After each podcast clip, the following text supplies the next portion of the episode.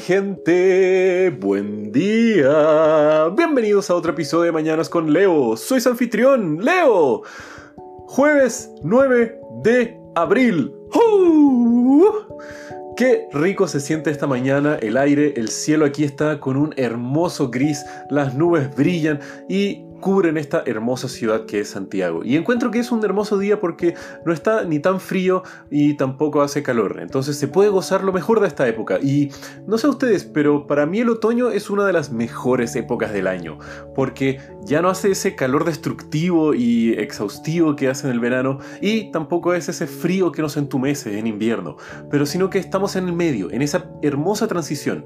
Ese periodo en donde las hojas caen al piso, las lluvias lentamente comienzan a aparecer en nuestra ventanas y es un tiempo para aprovechar y usar toda esa ropa linda que tenemos de invierno, pero que ya no es la ropa súper para el frío, sino que ese punto medio, esa ropa bonita que te cubre, pero no tanto, te calienta un poquito, pero no tanto.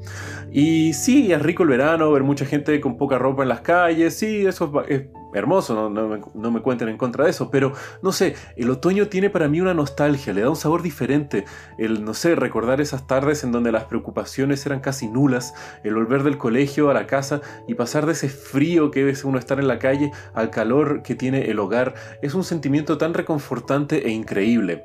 Y espero al mismo tiempo que ustedes tengan lindos recuerdos de esa época también, mi gente, recuerdos de una infancia, una adolescencia en donde pasaban esas tardes metidas en su casa, posiblemente en su computador, viendo por primera vez, no sé, qué era Wikipedia y leer y aprender algo nuevo esa noche, o conversar con sus amistades y amigos y cercanos a través de cualquier servicio de mensajería instantánea, MSN, IRC, lo que sea, o al mismo tiempo eh, ingresar en algún foro online o en una de estas pequeñas proto redes sociales en donde poco a poco estaríamos conociendo a gente hermosa y nueva que no está dentro de nuestros círculos cercanos y que posiblemente hasta el día de hoy son parte de su vida. Y no sé, siempre he tenido con el otoño un carácter como de carpe diem, de aprovechar más que nada, porque como cada día hace menos y menos calor y cada día nos damos cuenta de que se viene el invierno, queremos aprovechar cada vez más y más. El calor ya no es tan fuerte como en verano, que nos cansa, sino que es tenemos que aprovechar cada día soleado que vemos en otoño porque es como agua que se escurre entre nuestros dedos. Los días en donde aún se puede salir cómodamente son cada vez más escasos, entonces hablas más con tus amigos, sales más veces, decides caminar más veces por la calle, aprovechar cada día que no esté lloviendo y poder ir al cine, salir a comer algo, no sé, como que sientes que la vida se está como escurriendo un poco, entonces te nace esta necesidad de estar cada vez más y más activo durante otoño. Y no sé, eso es algo muy personal que me pasa a mí y me gustaría ver si a ustedes les pasa eso. Y bueno, ahora que estamos todos nosotros en casa debido a esta cuarentena, tenemos que ver cómo aprovechar este otoño bastante atípico, cómo sacarle el provecho a este tiempo y al mismo tiempo disfrutarlo lo más posible.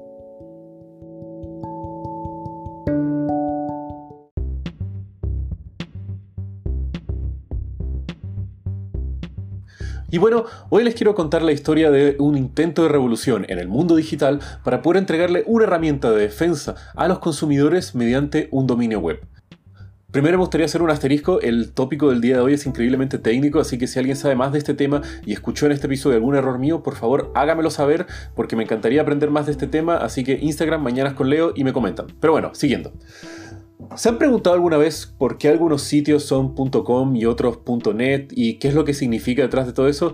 Bueno, eso, esa pregunta hace referencia a lo que es el dominio de cada sitio web. Y para efectos de una explicación más simple, visualicemos a cada sitio web como una casa que se construye. Tiene la puerta, todas las diferentes cosas y bueno, cada casa tiene que estar en algún lugar. Las casas se construyen sobre un terreno y ese terreno tiene que estar con una dirección para saber cómo llegar a él.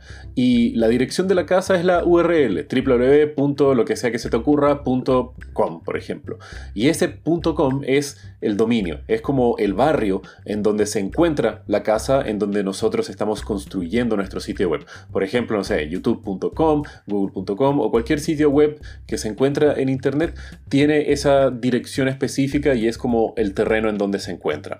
Y a esto se le llama un dominio de nivel superior o en algunos casos eh, un dominio de nivel superior genérico.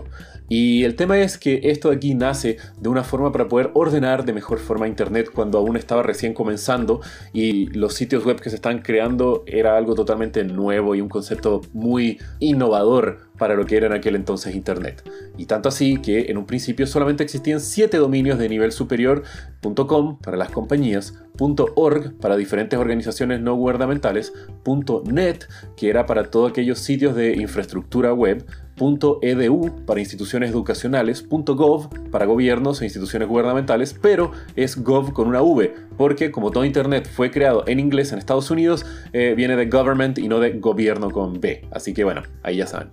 .mil para entidades militares y .int para diferentes organizaciones internacionales. Esta última fue creada después de las otras seis, pues fue un pedido especial que la OTAN hizo para poder entregarle un mayor carácter a su presencia web, que era una organización internacional en sí. Y así fue el inicio de Internet, todos los sitios web podrían albergarse dentro de uno de, estos siete barrios y habían ciertas restricciones también para que ciertas organizaciones tenían que ser certificadas para poder tener ciertos dominios como por ejemplo los .net, .gov o .edu. Así fue como se comenzó a gestar la creación y al mismo tiempo la expansión de Internet como algo de consumo masivo. ¿Y quién era la organización que estaba por detrás de esta creación de los diferentes barrios digitales? Bueno, era una institución sin fines de lucro llamada ICANN, por sus siglas en inglés, que significa The Internet Corporation for Assigned Names and Numbers, una organización con diferentes stakeholders desde instituciones gubernamentales, universidades, empresas y todo eso. Y más que nada era la encargada de prácticamente estar estandarizando y haciendo el buen funcionamiento de Internet. Y fue así como ICANN pasó los diferentes años eh, viendo el crecimiento de Internet, fue poco a poco habilitando más herramientas para incentivar y acelerar el crecimiento de Internet. Y una de las primeras grandes cosas que realizó ICANN fue en la creación de diferentes dominios genéricos para países, pues eh, ya existían los siete barrios básicos, pero al mismo tiempo había una gran presión de otros países que no estuvieran o organizaciones que no estaban dentro de Estados Unidos que querían tener una identidad propia. Y fue así como se le entregó a cada uno de los países del mundo un código de dos letras único para poder ir diferenciando cada uno de los países y así cada nación tener su propia presencia dentro de Internet. Así, por ejemplo, fue como se le entregó .co para Colombia, .br para Brasil, .cl para Chile, .fr para Francia y bueno, así ya pueden ir imaginándose. Y muchos de estos dominios nacionales eran administrados una mezcla entre entidades de ese mismo país o a veces por empresas de telecomunicación o a veces un sistema de coadministración entre estas dos. Esto ayudó a que diferentes eh, países pudieran desarrollar una infraestructura digital propia y al mismo tiempo poder tener una identidad de su país en Internet. Asimismo, pudo empoderar a, a economías de pequeñas naciones. Por ejemplo, el código entregado para Tuvalu era .tv, lo cual es un dominio increíblemente atractivo para diferentes empresas en el sector de telecomunicaciones que se pudieran estar desempeñando y tanto así que los ingresos generados por la venta de sitios web bajo el dominio TV representa hasta el día de hoy un gran porcentaje de los ingresos de las arcas de esta pequeña isla nación. Y así fue como poco a poco ICANN fue viéndose que aún con esta esta creación de los dominios específicos para los países, aún así había mucha demanda para poder ampliar aún más y fue así como ICANN fue levantando poco a poco algunas restricciones para ciertos dominios que no fueran de, eh, forma exclusiva, viendo que también no habían tantas solicitudes para poder como colapsar un sistema, pero además aún así seguían habiendo empresas y organizaciones que demandaban más flexibilidad y al mismo tiempo una mayor creatividad dentro de los dominios para organizaciones o proyectos que querían tener una presencia online. Y así fue que a inicios del año 2005, ICANN, junto con su directorio, comienza a hacer lo que sería después el anuncio de la mayor liberación de dominios genéricos en la historia de Internet, en la cual en 2014, después de varias negociaciones y conversaciones sobre cuáles serían los dominios que se estarían liberando y cuáles serían las restricciones, fue cuando se abre Internet realmente de una forma masiva para la creación de nuevos dominios. Y así fue como se comenzaron a crear centenares de nuevos dominios web por año, en la cual casi cualquier combinación de tres letras o más era territorio fértil y libre para poder estar generando nuevos dominios. Tanto así que fueron creándose dominios como los .top, sitios .porn, .xxx, .xyz, .abc, .vip, .online, etcétera, etcétera, etcétera. Y ahí fue cuando se generó como una era dorada para generar nuevas formas creativas y al mismo tiempo de tener nuevos dominios. Asimismo, muchas empresas nuevas se crearon, las cuales solicitaban eh, uso exclusivo o derecho a ICANN para poder vender sitios web con ese dominio específico.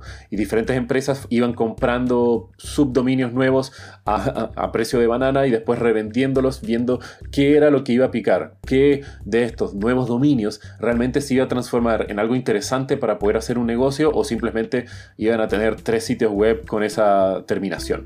Y dentro de esta era dorada de dominios fue que una empresa canadiense se posicionó en querer apoyar a los consumidores y poder combatir un poco contra ciertas marcas y empresas que no tenían el mejor trato a sus empleados o clientes. Y fue como la empresa canadiense Vox Populi Registry solicitó a ICANN ser dueño del dominio .sax, en donde ellos pudieran vender a diferentes empresas y organizaciones el dominio de este .sax. Y el foco era que pudieran diferentes organizaciones o personas o agrupaciones de defensa de derechos del consumidor poder comprar dominios de grandes empresas, por ejemplo un apple.sucks, y que al entrar a ese sitio web te redireccionaran no a la página de Apple o algo así, sino que a un sitio web en donde te mostraran de forma detallada todas las diferentes transgresiones o abusos que había cometido Apple a través de sus años. Y claro, era algo súper interesante pues habría una serie de herramientas para diferentes organizaciones o personas poder ampliar y combatir un poco la hegemonía que muchas empresas tenían de la imagen pública de ellos en Internet. El tema fue que al poco tiempo, Vox Populi Registry comenzó a hacer la venta del punto SAX. El problema fue que dentro de esta estrategia de venta, más que ser una herramienta de empoderamiento de los consumidores, se descubrió que era más que nada una herramienta de extorsión a las grandes empresas.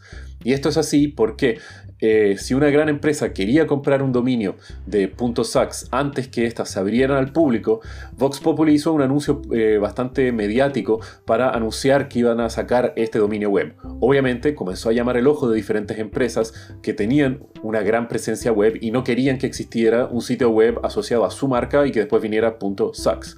El tema fue que Vox Populi vendía estos registros en una preventa exclusiva para grandes empresas a un precio de más de 2.500 dólares anuales, haciendo que obviamente estas preventas fueran solamente accesibles a grandes empresas y marcas o celebridades en algunos casos para comprar de forma preventiva estos dominios y eliminando un poco el sentido de ser una herramienta para los consumidores y para organizaciones en lugar de simplemente ser una extorsión para sacarle mucho dinero a gente y empresas millonarias para que no tuvieran esta manchita negra asociada a su nombre. Que eventualmente Sí, pueden hasta el día de hoy comprar un dominio .sax, digamos que este intento de hacer una revolución en pos del consumidor o hasta hacer una extorsión a, marcas grandes no agarró mucha atracción, al final no hubo mucha gente que comenzó a comprar el dominio .sax, pero bueno, ahora ustedes ya saben eso y si quieren hacerle una página web a su ex, a alguien que ustedes odien, a una empresa o organización que ustedes guardan un espacio negro y rencoroso en su corazón, pueden comprar un sitio web y dedicárselo totalmente a exponer las cosas malas de esa persona, marca, institución o lo que ustedes quieran. Así que mm, el conocimiento está en sus manos. Y bueno, mi gente, si quieren saber más de lo que les sale el día de hoy, pueden ver los links en la descripción del episodio. Y como ya saben, que tengan un muy buen día. Los quiero, mi gente. Besos.